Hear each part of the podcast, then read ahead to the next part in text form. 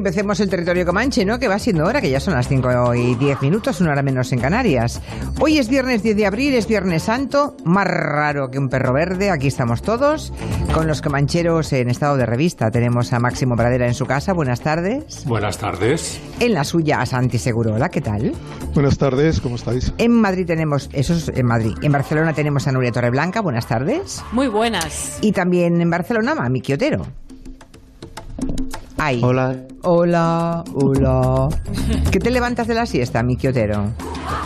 ¿Qué va? No, pero es mi tono habitual ya de cuarentena. Ah, Bajo vale. revoluciones. Sí, sí, te, te noto un poco bajito de tono, ¿eh? Un pelín. Sí, sí. Bueno. Intentaré subir. Bueno, todos bien, ¿no? De salud, todos bien, encerradicos, bien. Bueno, creo- salvo... Perdona, Santi, termina. Yo, que yo creo que sí, pero quién lo sabe. Ya, ya. Y Ah, Máximo bueno. también.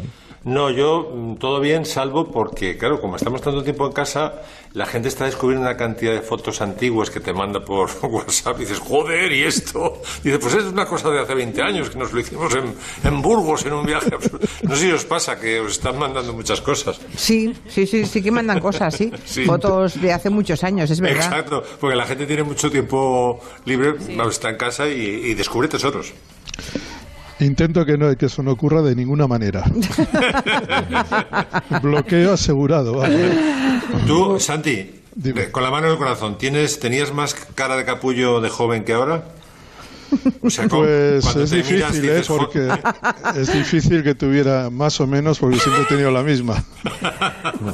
O sea, que nos gusta veros de jóvenes, ¿en serio? Yo te, he tenido una época que preferiría quemarla, la verdad. Ya, bueno. Sí, dejo. No, es verdad que a veces hay fotos de, de determinadas épocas que no. Pero yo creo que eso se pasa con el tiempo. Yo creo que cuando tienes, a ver, cuando tienes 30 años y ves fotos de cuando tenías 15 o 20, no te gustan nada. Pero cuando llegas, a partir de los 50 ya te gusta todo. Ya te da igual, ¿no? Eres un Hay- hay demócrata. Hay que aceptarse. Eh, Claro. Joan, Di- Joan Didion, la escritora, decía que uno mal- madura cuando sería capaz de encontrarse a su, a su yo adolescente y tomarse un té con, con él y aceptarse y llevarse muy bien. Claro, claro. Bueno, pues vamos a por el Viernes Santo, venga, y un sonido muy propio que, que no vamos a perder de vista. Máximo Pradera, muy tradicional hoy, se ofrece para una playlist muy propia de Semana Santa que empieza además con Serrat, qué detalle. Sí, y vamos a escuchar un poquito de la saeta y luego anécdota muy divertida. Dijo una voz popular, ahí está. ¿quién me presta una escalera para subir al madero? Para quitarle los clavos a Jesús el Nazareno.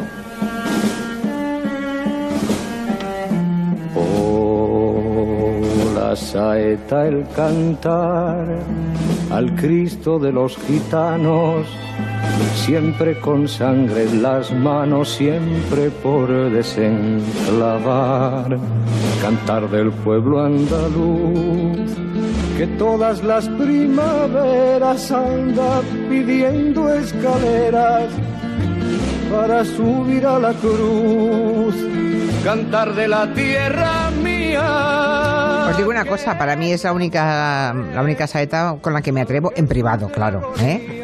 Y es la única que me Ah, sé. para... Mientras pasas la aspiradora, dices.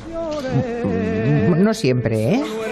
Pero vamos, que es una, cara, una de- canción de acompañarte tú en casa, ¿no? De... Sí, sí, sí. De, al cielo con ella, al cielo con ella. No, Sí, sí. Eso Bueno, no. pues a- Una- estas saetas de sacar la basura también.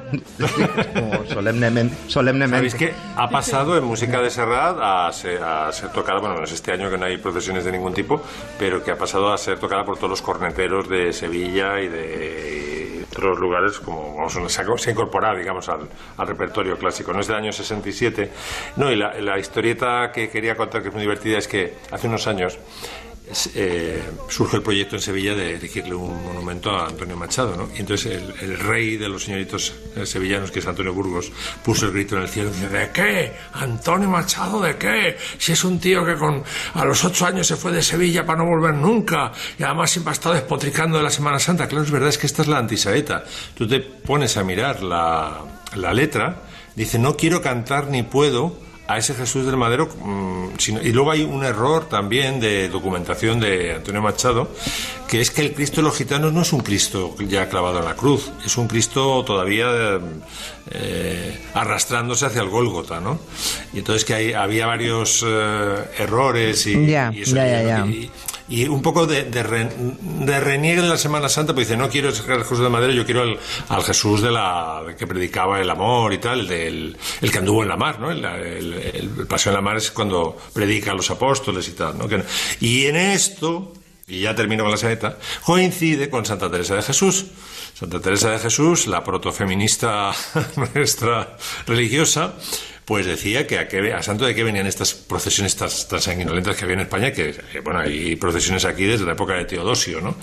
Y, y que decía, la forma de identificarse con el dolor de Jesús es ayudar a los enfermos, no esta cosa que hacéis de arrastrarse y tal. Sí, es verdad, es verdad que desde luego la saeta de, de Machado, si uno se la, la para a escuchar bien y se da cuenta de todo lo que dice, pues no es precisamente a mayor gloria de, ¿eh?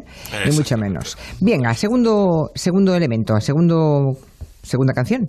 Bueno, pues es un, eh, una composición polifónica del siglo XVII que suena así.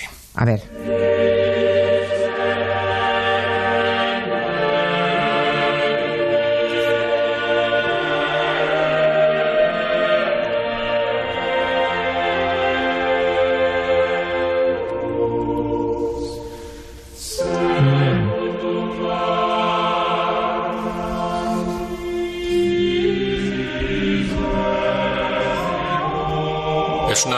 Composiciones polifónicas más famosas de la historia, es el famoso Miserere de Gregorio Allegri, que tiene su historia también porque eh, era una composición tan bella, tan hermosa, para dos coros además. Eh, con unos pasajes solistas increíbles, muchos adornos.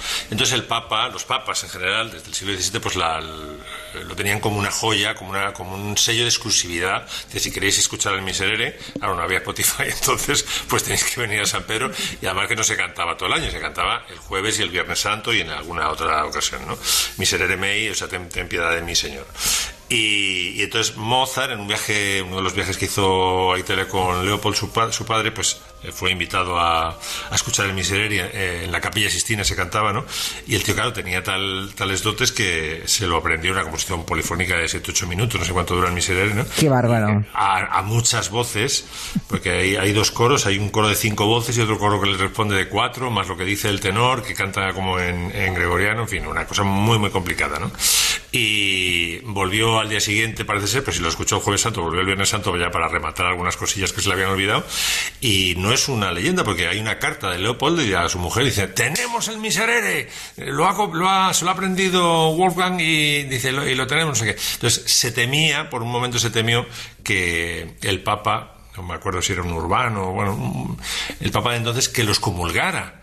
Porque, claro, había sacado, mm, había traicionado la confianza papal y había hecho copiar el- una, una cosa que no tenía que salir de allí, ¿no? Pero el Papa admiró tanto la gesta de, de Wolfi, de, de Que le- Amadeus, que, le concedió, al contrario, un premio, le dio la espuela de oro y, en fin, fueron felices y comieron perdices.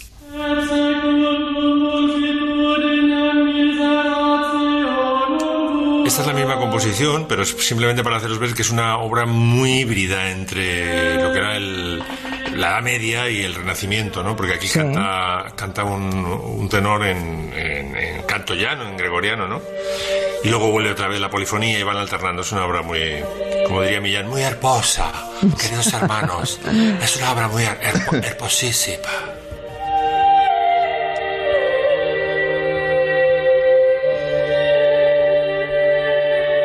Los prodigios de Mozart.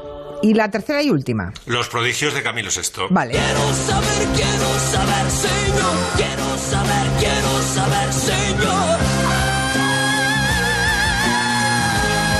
¿Por qué de morir?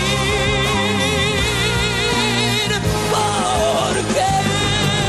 Dime por qué quieres me claven en su cruz. Es curioso porque cuando estrena eh, Jesucristo Superstar en España Camilo VI, no te Sí, creas a que no te creas que en aquel momento los modernos le hacían la ola, ni muchísimo menos, ¿eh?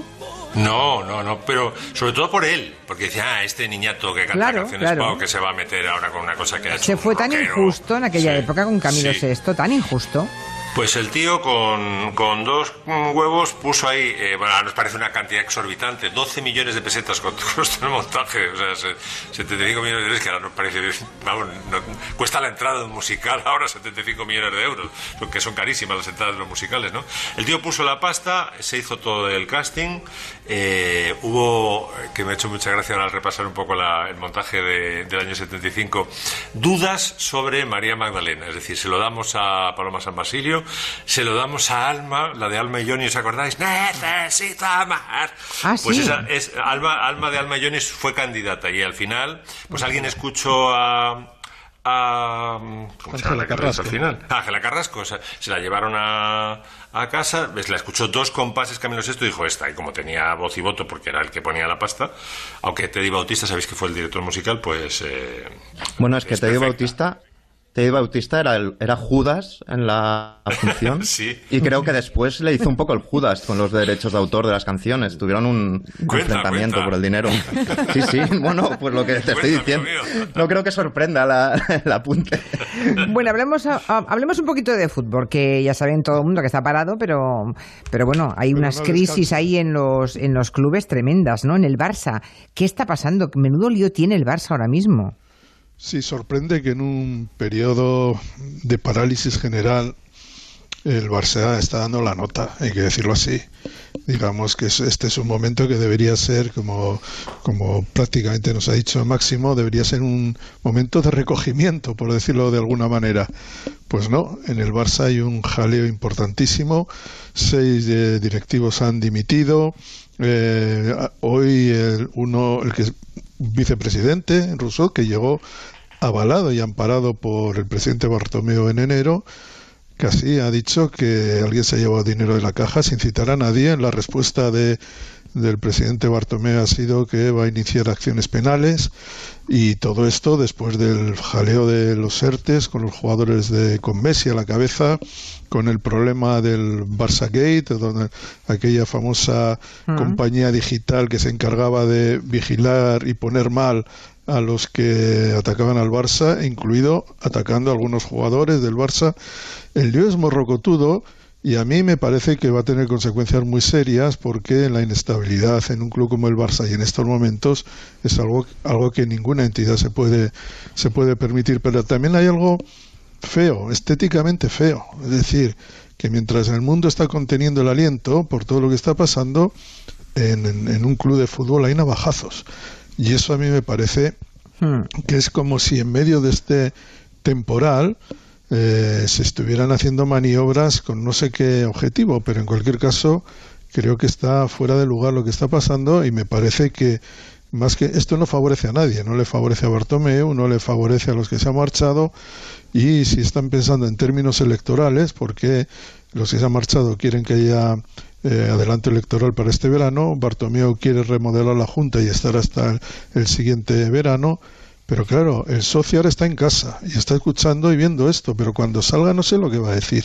Y creo que va a decir algo bastante alto y bastante claro eh, a, la, a la- a la actual dirección del Barça, porque este es un, digamos, un show bastante feo. Y, y de Radomir Antic, Santi, ¿no habría que decir alguna cosa? Este hombre que murió Hombre. A los 71 años, que fue futbolista y entrenador de los tres, mm, de tres equipos grandes, ¿no? Del Barça, del Real Madrid, del Atlético de Madrid. Y yo la verdad es que leí el otro día que nadie habla nunca mal, nadie nunca habló mal de Radomir Antic. Bueno, tenía también sus eh, detractores, eh, eh, digamos, tácticos o di- digamos que, que tenía Sí, una- táctico sí, no, pero digo a nivel personal es un Ah. tipo que tenía muy buena reputación, ¿no? Es lo que te- sí, tiene un mérito extraordinario por el, el éxito que tuvo con el Atlético de Madrid. El Atlético de Madrid había pasado muy malos años, estaba en medio de las convulsiones de, de Gil y, de repente en el año 90, en la temporada 95-96 con un nuevo entrenador, con Radomir Antic, con un equipo que en las ante- anteriores temporadas no había funcionado o no a la altura de lo que se esperaba, no solo ganó la liga, le ganó la liga al Madrid y al Barça, se la ganó, le ganó la liga y la copa, un doblete histórico que no ha conseguido el Atlético de Madrid y que eh, todavía es celebradísimo. Fue un año bastante importante porque el fútbol cambió definitivamente a partir de 1996. Era un equipo muy bueno, con muy buenos jugadores, muy bien dirigido por eh, Radomir Antic, pero no tuvo continuidad. Cuatro años después el Atlético de Madrid descendió a segunda división. Digamos, pero si tú haces una fotografía en la historia del Atlético de Madrid, ese doblete con Radomir eh, Antic al frente va a quedar siempre a la altura de lo mejor que ha ocurrido en la en la historia de este, de este club extraordinario, ¿no? Yo creo que eh, impresiona también, ¿no? Porque, digamos, para la gente de mi generación, yo le vi jugar a Antich. Jugaba en el Zaragoza, le vimos luego en el, en el Luton inglés, era zurdo, elegante, y el, único entrenador, no te olvides de esto, Julián, que dirigió al Barça, que ha dirigido al Barça, al Madrid y, al Atlético de Madrid. Sí, sí, sí, sí. Yo le entrevisté hace unos años, ya cuando me parece que ya había dejado de entrenar a ningún equipo. Todavía está, estaba en el Barça, entonces me dice Quintanilla que estaba en el Barça. En el 2002, 2003 entrenaba al Barça, pues sí, Sí, entonces, sí, entonces sí. era el entrenador, Por vale, vale, es que le tuve, le tuve en, el- en la columna y me pareció un tipo muy fácil de entrevistar. Tenía conversación. Bueno, y, la, y la Se además luego ha sido- políticamente. Sí, bueno. Era socialista convencido y ¿Ah, no sí? tenía problema para hablar. Sí, sí. Tuvo, tuvo una polémica terrible, yo creo que acabará en los tribunales con Herman Terch. Eh, Sí, por el tema serbio, Por sí. el tema de la guerra de los Balcanes. Ya. Yo coincidí, estuve el año pasado con él en León en una charla en, eh, magnífica en, en León con, y estuvimos allí tranquilamente hablando de fútbol. Él, eh, digamos, su origen eh, serbio, esa idea de la Yugoslavia unida nunca le abandonó. Bueno, abramos ventanas, va, que son las grandes protagonistas de estos días. A través de ellas, desde luego, observamos, escuchamos, pero también nos observan y nos escuchan y nos miran, ¿eh?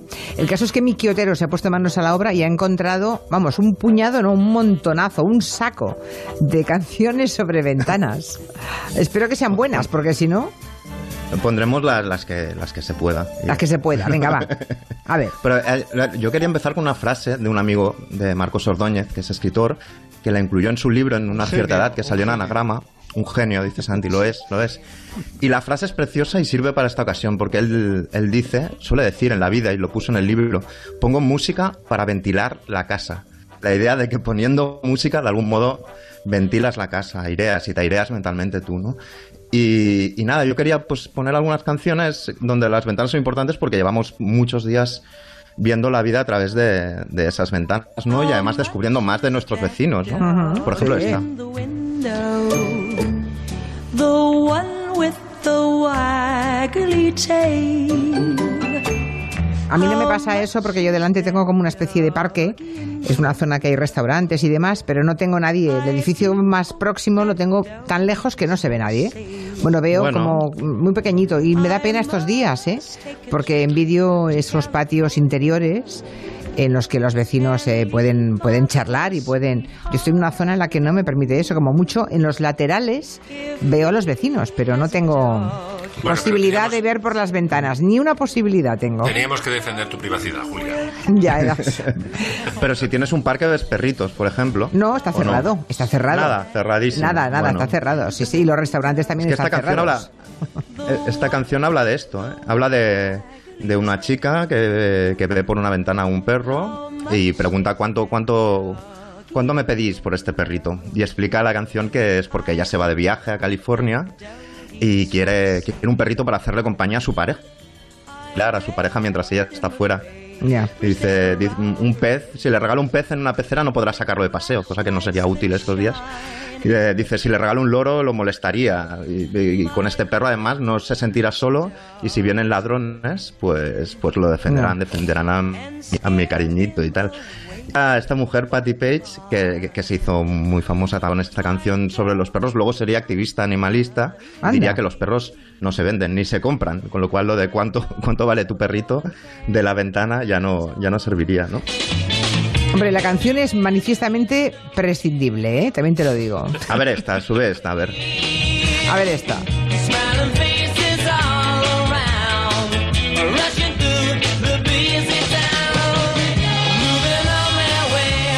Bueno, bueno, no está mal. ¿Te gusta más? Me gustan Estas son los Hollies. Ah, vale.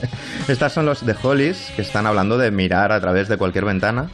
Y, es una idea de que, podemos hacer estos días, mirar por la ventana, pero en vez de lo que vemos, intentar imaginarnos el pasado. La canción habla de, de, de- de- mirar por la ventana y ver a los niños jugar, a las niñas de la mano de sus eh, abuelas, a gente que camina muy decidida, una pareja que parece que está a punto de besarse, eh, pero es muy tímida. Y habla también de los camioneros. No sé por qué razón le dedica la mitad de canción a los camioneros que están cargando sus camiones con toda esa comida y esas cosas que luego llegarán a, la- a las casas, ¿no?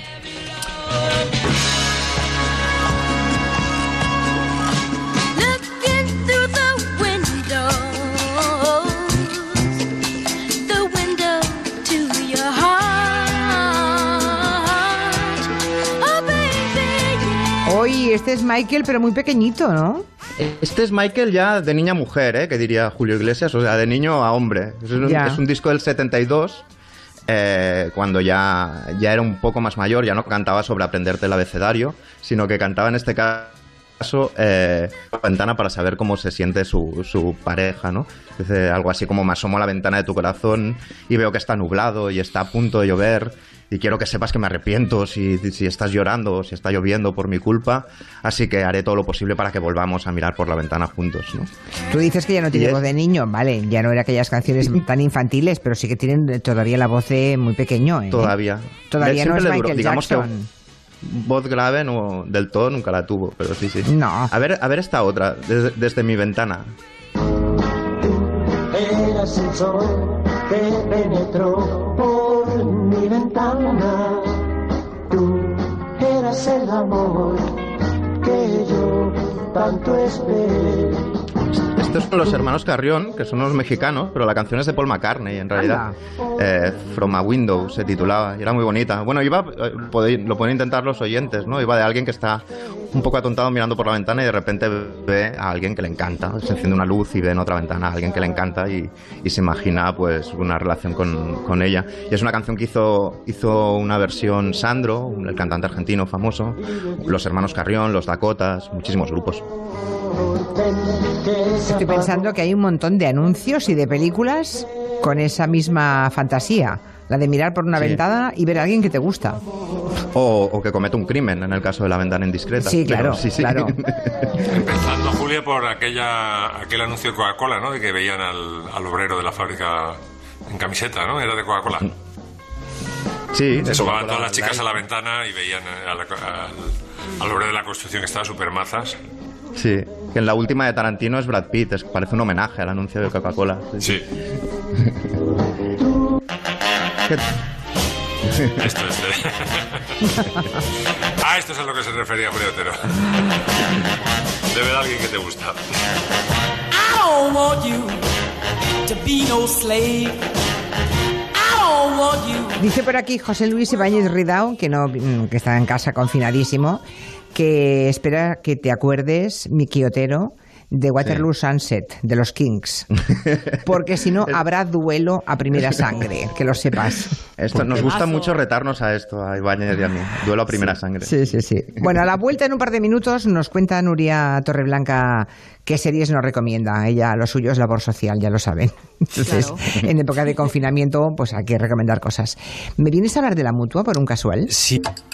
Enseguida estamos con la serie, con Orzak, no, Ozark. Sí. Ozark. Orzoway. Orzoway. Va a recomendarnos Orzoway. Es que me estaban diciendo que tenemos el mensaje de un oyente. A ver, Vamos a escucharlo un momentito. Buenas tardes, Julia. Agradecerte de todo corazón el acompañamiento que haces todas las tardes, en especial eh, a mi madre, en estos días tan duros en los cuales eh, no podemos, yo como hija, estar, abrazarnos, sentirnos y agradecerte muchísimo la compañía que le haces y todo el bien que estás haciendo a los demás. Bueno. Muchísimas gracias. Gracias a ti, Mari Carmen, por ese mensaje tan generoso, pero lo poníamos para poder enviarle un abrazo a tu madre, que seguro que estará avisada de que querías, de que iba a sonar tu voz en la radio. Y aprovecho también el mensaje de Mari Carmen para, para decirle a Reme, que es otra oyente que nos ha llamado, que por favor nos pide que felicitemos a su padre, que se llama Pepe, y que hoy cumple 71 años, que es la primera vez que no puede celebrarlo con su padre y que pues está muy triste. Así que para Pepe, de su niña Reme, que la niña Reme igual tiene 50 años, pero no lo sé, o 40, no lo sé. Que felicidades por esto, por estas primeras 71 primaveras. Y ahora vamos al Orzoway. A ver, ¿cómo es, qué tal, qué tal la serie?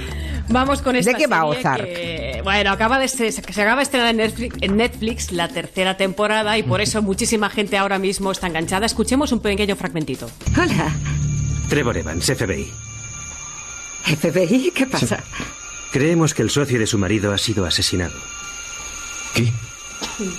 Dejarnos de juegos, ¿eh? Mentir, huir. ¿No están cansados? Decidimos trasladarnos con nuestra familia a un sitio más tranquilo. Mamá, ¿qué hacemos? Bueno, va de eso esta serie. El resumen que os podría decir en una frase, por ejemplo, es una familia que pasa muchas fatiguillas. Eso es el resumen de esta Vale. serie. Ozark, ¿vale?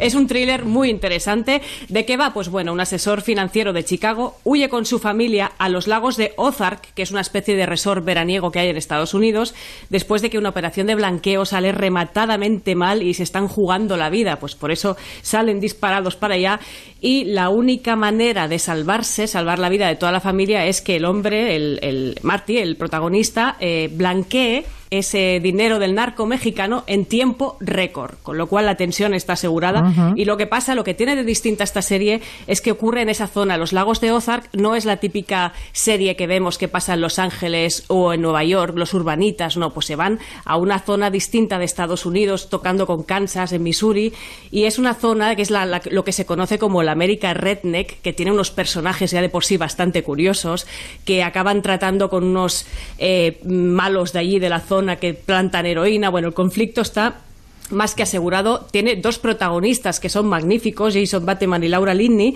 y lo que está muy bien de todo esto son los personajes femeninos de esta serie, porque al principio parece que el padre de familia va a ser el que lleva todo al cotarro, que está organizando, tratando con los narcotraficantes, pero su mujer, Wendy, acaba teniendo un protagonismo en esta historia, o sea, se van girando las tornas y acaba quedándose casi con la serie, y, y la verdad es que es espectacular. Pues sí, a Teresa también le gusta mucho, dice que le encanta, que ya ha visto la tercera temporada y que está deseando la siguiente. y otro más, eh, Torti dice que mm, que le, le gustó, pero que personalmente el perfil psicológico de los protagonistas recuerda un poco a Breaking Bad, matrimonios Sí. muy normales que no crees capaz de que hagan nada malo y al final solo les falta matar al taquillero. ¿Esto es un spoiler o no? Bueno, lo que pasa poco, sí ¿no? que tiene, está hermanada con Breaking Bad, pero yo no me atrevería a decir que en cualquiera de estas dos series los personajes de por sí son normales. O sea, la gente que acaba haciendo esto es que ya nunca ha sido normal. Ya, ¿Vale? ya, ya, ya, ya. Partimos, Vale, vale. partimos de aquí. Bueno, pues algunos oyentes la han visto y efectivamente le ha gustado mucho. Yo estoy con la casa de papel. El ratito que me queda por la noche he visto, estoy ahí un poquito. Que me reí. ahí. Sí, que me re- Mm. ¿A- ¿Alguien sigue la casa de papel o no de los presentes? No. Nadie, Yo estaba hace nada con el visitante. ¿Pero en qué mundo estáis? Ahora estoy con cara a cara. Ya, ya, ya. Yo ya. voy ahí por la primera temporada todavía. Me Uf, tengo que poner, me tengo que poner a tono con Madre la casa mía. de papel. Eh, eh, esta, esta semana han hecho un meme muy divertido en el que se ve a Tokio mm, diciéndole al profesor, profesor, cuando estrenemos la cuarta temporada dentro de unos meses, no la va a ver nadie porque están en plenos exámenes todos los chicos yendo a clase, todo el mundo estará muy ocupado porque es como fin de curso. Y le contesta al profesor, tranquila. Cuatro meses antes soltamos un virus en Wuhan. Te voy a contar el plan Wuhan. En fin, el meme de esta semana, que ha sido muy celebrado entre los que siguen la serie. Los que no, ninguna gracia, esto que acabo de decirles. Los que sí saben por qué. Venga, vamos con la segunda entrega de los hits de Semana Santa que ha preparado Máximo Pradera. Va. Sí, dejarme solamente que os comente una cosa que me ha espeluznado porque hemos hablado de Radomir Antich y yo pensaba, dado lo hiperagresivo que es Germán Terz, que el que había eh, herido el honor, eh, pisoteado el honor, eh, había sido Germán Terz, pero no, fue Radomir Antich, que en una entrevista con Carmen Legal le llamó nazi y Germán Terz le demandó y lo llevó hasta el Supremo y lo enganchó. Y le tuvo que pagar Radomir Antich a Germán Terz mm, dos millones de pesetas. De las futuras pesetas, que diríamos ahora.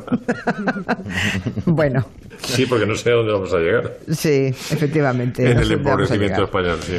Bueno, ¿qué nos traes de selección Bueno, os traigo pues una, una obra maestra de Juan Sebastián Bach que Hombre. suena así.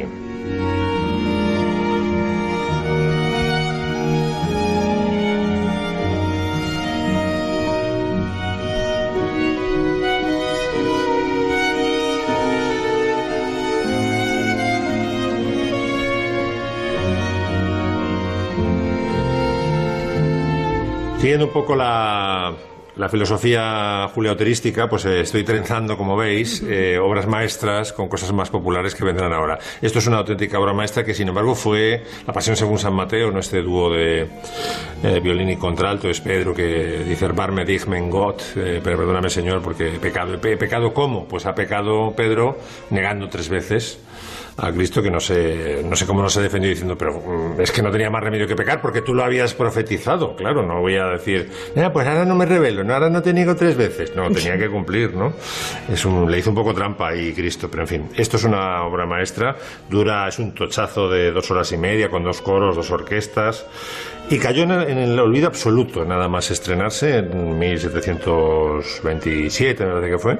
Estuvo un siglo eh, comiendo polvo en un cajón y llegó Mendelssohn en el 19 y dijo, pues esto es una obra maestra. Claro, mm, Bach se tuvo que enfrentar a una corriente luterana bastante jodida para él, que le gustaba hacer eh, música para la liturgia, que eran los pietistas. Los pietistas eran luteranos que decían, no, no, no, la religión es una cosa de- del el, el fiel con la Biblia, y no, no, cuanta menos liturgia y menos parafernalia mejor. Y probablemente porque en su zona pues eh, había predominancia eh, pietista, pues eh, la pasión según San Mateo y en general el mundo de la cantata vaquiana, pues se... Un tuvo- siglo, tuvo ¿eh? éxito. Un siglo durmiendo. Un siglo en durmiendo un el Señor cajón. justo, sí. No, y era. Bach, sí, era Bach, sí, que no... Pues venga. Bueno, vamos a algo, por algo, por algo, algo más popular. Hay un hombre que está solo. No. Tiene triste la mirada. Con sus manos lastimadas que no dejan de sangrar. ¿Querías música popular? Tampoco hace. siempre- Pues la música tampoco- popular cuesta. Tampoco Y hace aquí es donde vas a empezar a pagarla. Tampoco hace falta pegar estos cambios bruscos, ¿eh? Pues esto, queridos, fue un éxito absoluto en el año 73 hasta el punto de que el, el álbum entero Rafael del año 73 eh, se llamaba Le llaman Jesús. Se había se acaba de estrenar eh, Jesucristo Superstar en el, en el mundo, en España todavía no, pero vamos ya ya había salido el disco y se había estrenado en Broadway. Y entonces estaba de moda el- eh, las canciones eh, de temática, digamos, católica, ¿no?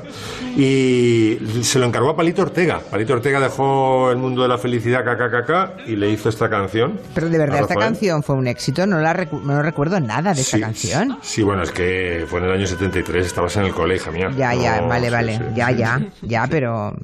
Pero tampoco es una canción que se haya puesto mucho después, quiero decir.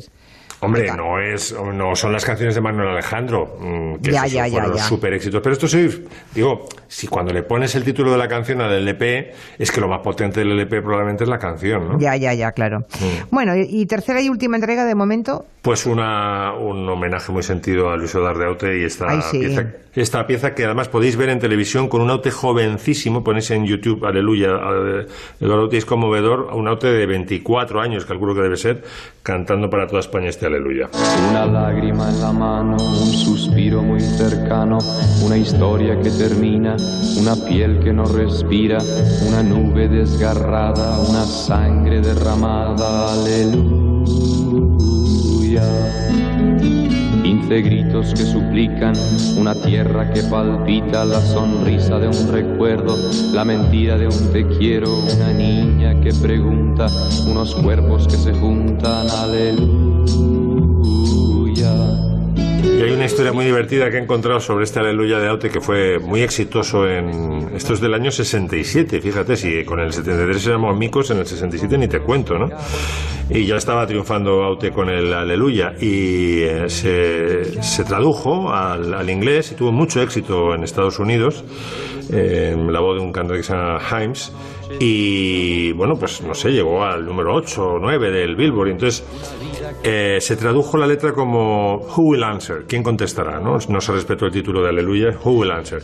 Y entonces circulaba la leyenda urbana que probablemente Aute acabó desmintiendo, que es que Paul McCartney había escuchado la, la canción traducida al inglés, cosa altamente probable porque digo que se radió a casco porro, y que Let It Be es la contestación Ah. eh, cancionera a, a este aleluya, porque como se llama Who Will Answer, y y Paul McCartney es "The- Yes, there will be an answer, let it be. Ya. Sí, pero esta, la que triunfó, la que triunfó fue la versión de Maciel, ¿eh? Sí, sí, Sí, sí, Maciel, sí. se- además, una versión arrolladora de, de. Arrolladora, sí. Lo que pasa es que me apetecía poner Aute por, por Hombre, claro, por, razones más que obvias. Pero ¿eh? es que además Maciel en aquel momento estaba conectadísima con el mundo de Aute y este tipo de nuevos cantautores.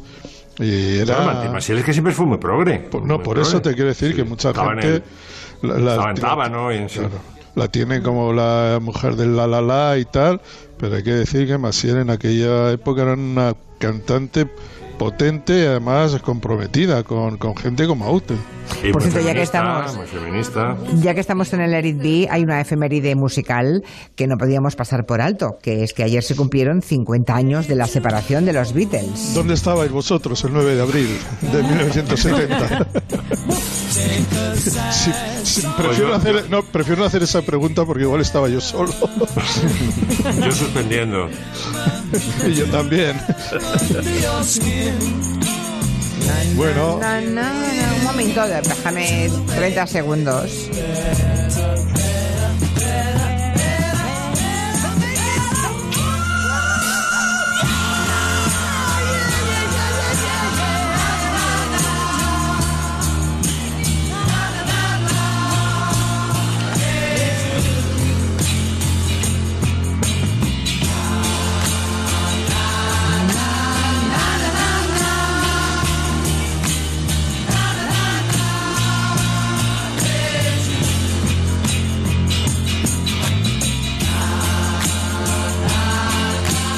Pillado, me la has pillado mal, ¿eh? Quintanilla, me la has pillado de salida, ¿eh?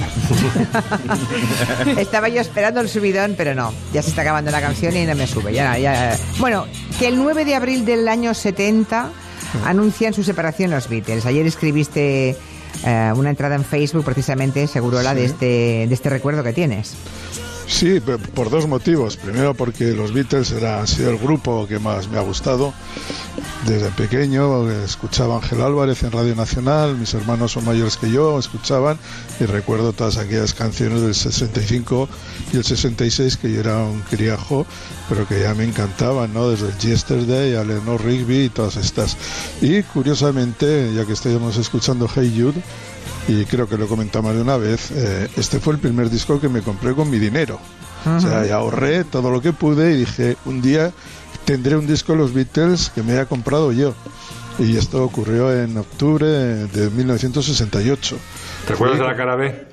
La cara B era Revolution de Exacto.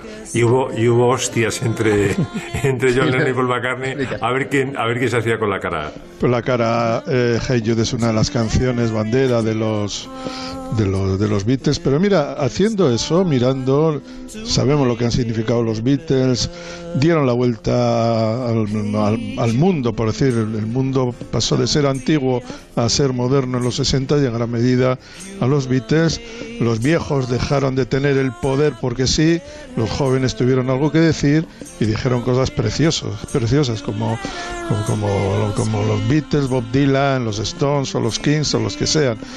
Pero me pasó una cosa curiosa, dije, ¿cuántas canciones buenas habrán tenido los Beatles? Y me salían que casi todas. Entonces hice una lista para mí de 43 canciones que no habían sido publicadas en single. O sea, que no, no, había- no habían, no habían sido eh, elegidas como canciones para ser número uno. Pues esas, con esas 43 canciones y otras 43 que ni, ni tan siquiera me molesté en mirar, en mirar, hubieran sido los mejores también. Es impresionante la producción y me quedé asombrado porque te- tocaron todo. En el álbum blanco hay verdaderas bestialidades de fuerza. Eh, y cuando vas descendiendo por los años de los Beatles, tocaron todos los palos y todo, en todos se anticiparon y fueron mejores. Volviendo a la canción. incluso en, en- sí, perdona Julia, que digo que visionarios incluso en el último concierto, que lo dieron en una azotea es decir, en una especie de terrado de balcón, Pero es su que- último concierto en enero del y- y- 69 y, y- que pero- lo podrían hacer estos días, sería una buena Claro, idea. pero ¿viste vi- cómo estaban vestidos? Y, las, y la estética de ellos en, es- en, el- en Savile Row, en, el- la terraza de Savile Row, sería tan actual como cualquiera de ahora. Es que tenían esa magia. Que dice Javier Ramiro, no, Javier Ramírez Amaro, que nos escucha desde México, que la canción de Jesús de Rafael que has puesto antes, Máximo, fue allí en México un, un éxito grandísimo, que él tenía 10 años entonces Sí. y que la recuerda perfectamente. Bueno, Sí, pues sí, sí, nada. fue un gran éxito. Yo en cambio, en cambio estoy con Julia. No la, no la recuerdo. Yo tampoco, pero para nada, ¿eh? En fin. Bueno, vamos a por lo de Miki. A ver qué otras cosas de ventana nos traes, Miki. Más ventanas, va un poco de electricidad, pónmelos ya. Ah.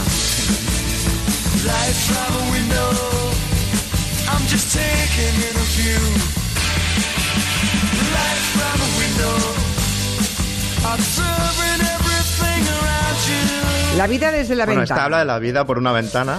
Claro, porque es una canción del 77, cuando muchos hablaban de que no había futuro y Paul Weller, el cantante, se dedica a mirar por la ventana e imaginarse un futuro.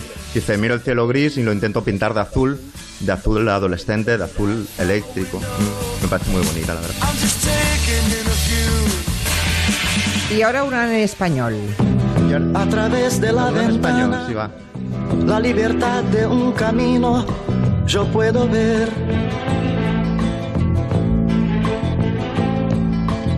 Mi pensamiento vuela libre en sueños, lejos de es me- más melancólica, ¿no? Es como... Sí, yo esa tampoco la Es- recordaba es de alguien Roberto que mira Carlos, por la ¿eh? ventana. Es como si estuviéramos poniendo Sí, casi es todas las canciones de las caras B de los discos. Es que le- la- eh, nos las estamos inventando. Le hemos pedido a Máximo que grabe un montón de canciones falsas. y son inventadas. Yo tengo una favorita. De esta, es- ventanas. esta es del... se- Tengo una favorita ¿Cuál de es, es? ventanas.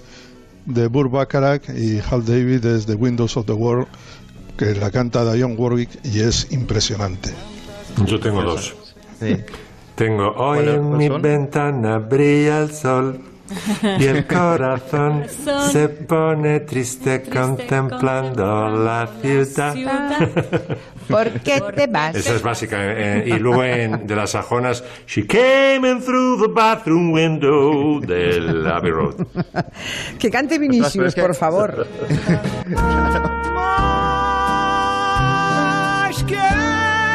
Janelas abrir El gran Vinicius de Moraes. para que o sol possa vir. Son las chanelas abiertas. Jan- Janelas abiertas, ventanas abiertas. Eso. Y básicamente es alguien que dice, me podría ir sin avisarte. Es una pareja en crisis en plena cuarentena. Me podría ir a- sin avisarte. eh, podría quedarme para aquí para siempre agobiado, pero lo que voy a hacer es abrir las ventanas a ver si entra un poco de luz y Ah. se arregla lo nuestro. Eu poderia fugir, meu amor. Y la serie que nos quiere recomendar, la otra serie, la segunda serie, Nuria Torreblanca, ¿cuál es? Bueno, pues vamos por un clásico musical que se llama Treme.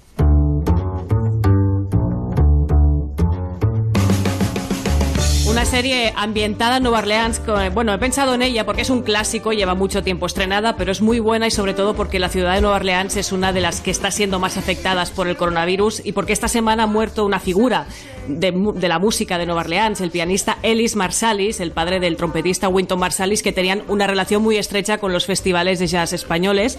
Y lo que cuenta esta serie, pues bueno, empieza después de tres meses después del paso del huracán Katrina que arrasa la ciudad y lo que está contando es la reconstrucción desde los músicos, los chefs, toda la cómo se reconstruye una ciudad encima de los chanchullos de la construcción, de las ayudas. Y yo creo que como siempre, si Nueva Orleans se recupera de todo y siempre sale bailando de todas las situaciones, creo que podríamos, bueno, fijarnos un poquito en la serie y decir, ya lo haremos, lo haremos de alguna manera y lo haremos. Si se puede ser bailando, pues mejor.